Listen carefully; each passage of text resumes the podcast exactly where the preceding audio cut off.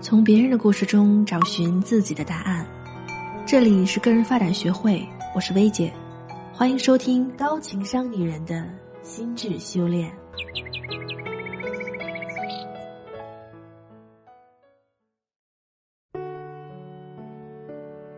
你好，我是薇姐。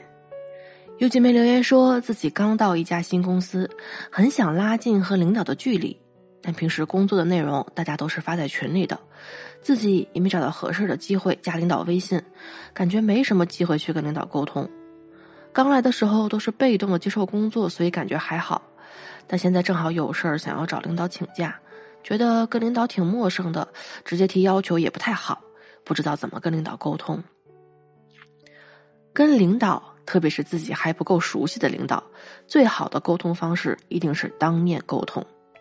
确实，领导普遍比较忙，会让我们觉得再占用他时间不好。但当面聊能达到的情感处置的效果，绝对是其他方式无法取代的。而且面对面聊天能减少很多误解成本，沟通效率也完全不同。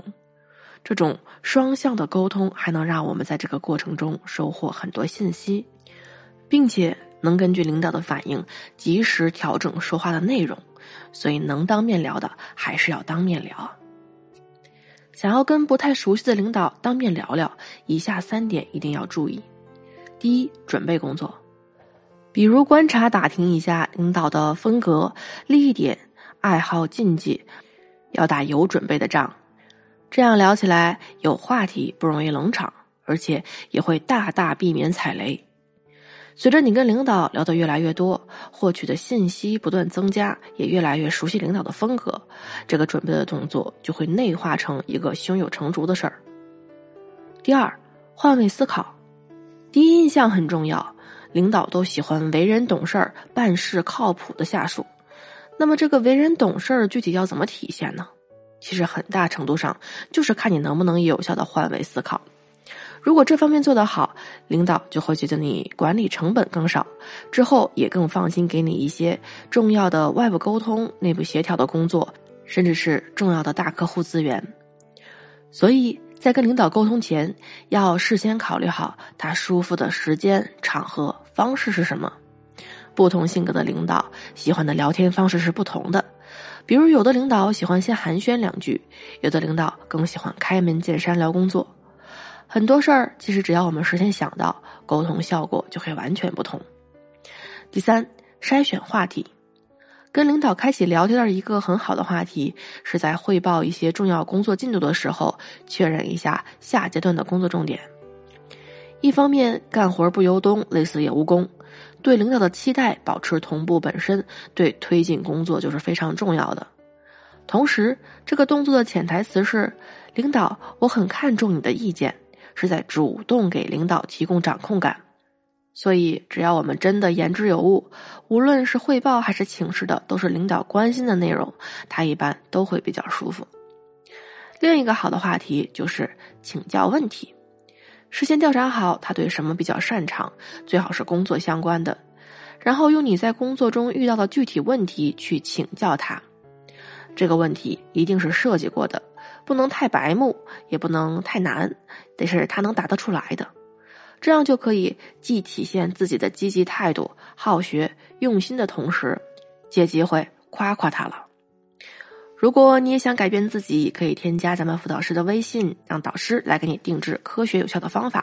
他的微信是“个人发展”这四个字的全拼小写加零零八，也就是“个人发展零零八”，让专业的人做专业的事儿，帮你突破困境，成为最好的自己。好了，今天这期节目就到这里了，大家可以在节目下方留言评论，说一说自己听完这期节目的心得和感受。另外，大家还可以关注我们的微信公众号“个人发展精英会”。现在关注回复零零一，还可以免费领取价值九十九元的职业规划在线课。我是薇姐，在个人发展精英会，我们一起成长，不断精进。答一下，他们对你很重要，他们的认可是你前进的动力等等。关系不是一个人的事儿，未必完全可控，毕竟每个人都有自己的创伤。但只有有效的沟通和站位的变化，才能真正的让关系发生改变。更重要的是，你敢于直面内心最深的恐惧，用非情绪化的方式去尝试解决问题的过程，会让你对自己有全新的认知和感受。如果你也想改变自己，可以添加咱们辅导师的微信，让导师来给你定制科学有效的方法。他的微信是“个人发展”这四个字的全拼小写加零零八，也就是“个人发展零零八”。让专业的人做专业的事儿，帮你突破困境，成为最好的自己。好了，今天这期节目就到这里了。大家可以在节目下方留言评论，说一说自己听完这期节目的心得和感受。另外，大家还可以关注我们的微信公众号“个人发展精英会”，现在关注回复零零一，还可以免费领取价值九十九元的职业规划在线课。我是薇姐，在个人发展精英会，我们一起成长。不断精进。